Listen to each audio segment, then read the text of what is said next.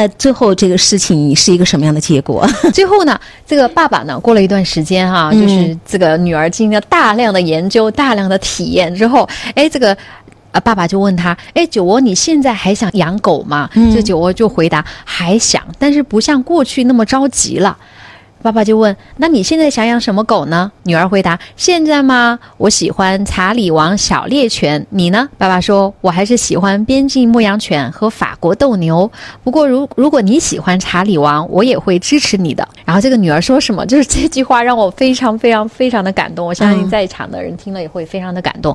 她说：“爸爸，我不需要你支持，我需要的是全家人都满意的结果。”而且我们全家都准备好了，才让小狗狗不会太委屈。委屈，就是你刚才说的，他了解了一个生命，对，狗狗的生老病死，孩子就了解了，所以他突然发现，我们必须全家都要做好准备，对。我们才能迎接这样一个生命，是吗？是的，是的，嗯是的。他这样子，他真的学会了为这个狗狗的生命负责，他真的学会了去尊重家庭里面每一个家庭的成员，同时他借由这个，他也真的学会了去尊重自己，然后去学会共赢，就是这个是很重要的，就是不是说我要什么就是什么，也不是说你要把你的意愿强加在我的身上，而是说爸爸的需求很重要，妈妈的需求很重要，我的需求也很重要，那狗狗的需求也同样重要啊我们所有人都要开心，所有的人和所有的狗都要开心，这样子才是一个好的办法。他其实今后会看到一花一草，包括自己的这个生命，我相信他都是有不同的这个感受的。嗯，是的，真的，这个对比太强烈了，你有发现吗？是的，非常的强烈。经常都说家长是需要学习的，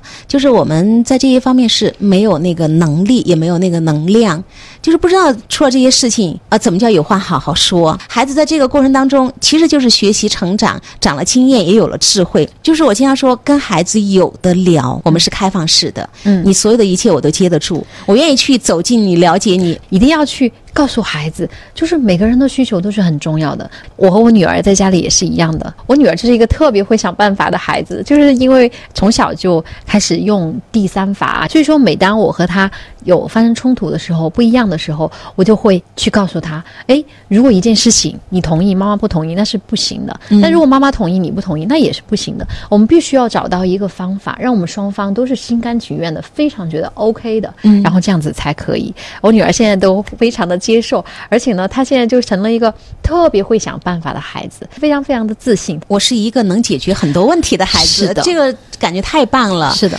当你把这个球抛给他的时候，比方说，哎，妈妈这会儿过不去哈，啊对。那你你想一个什么办法让妈妈满意呢？对对对，是的，是的。孩，子就会动那个小脑筋，对。最后他会想出一个让你也同意的办法，是的，建构一个我能啊，我我什么事情在我这儿都可以搞定，对。所以你说你的孩子是自信的哈，对。好，聊到这儿的时候呢，还有一点点的时间，我们再聊另外一个问题。嗯、爸爸最后呢还有这样的一种表达，他说我们家这小子啊，以前。我一直说他就不敢违背了，那最近呢听了陈爱老师的节目，我们父子关系有所缓和，这刚缓和了，他怎么就这样了？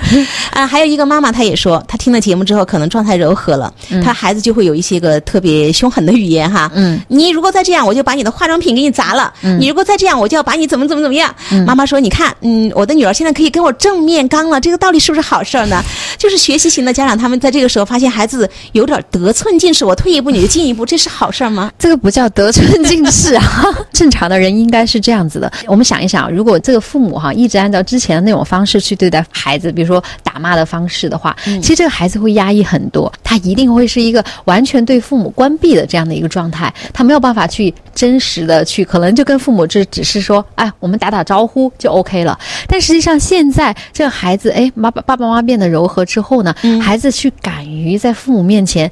敢于去发出不同的声音，其实这是一个非常非常好的一个事情，就代表这个孩子愿意更多的向你敞开一些。太棒了，嗯，是的，就是我敢于提要求了。以前我是压抑，对我忍着不说，我不跟你交流，对吧？啊，。对其实好多到了青春期的孩子，父母说孩子门一关，对 就是那种状态啊，对，只能打招呼哦，你回来了，呃，对，然后哐门关了。嗯，然后那个关系就会变得特别的僵，就孩子敢于提出自己不同的意见，是个非常好的信号，嗯就是代表，哎，我们还有机会，我们还有机会去走进他们。他表达自我了。对，他自我开放了，他不再封闭或者是压抑自己，其实是一个特别好的状态，就是孩子其实向你敞开了。是的，所以说家长就是这时候需要记住的事情，就是我们真的要把这个刻进我们的心里，就是任何一件事情，要我们也同意，孩子也同意，不是那种打压式的，然后让他勉强的同意，而是我们发自内心的同意，才是一个好的解决方案。好，第三法哈，今天大家学习到了，而且最后我特别想说一点点，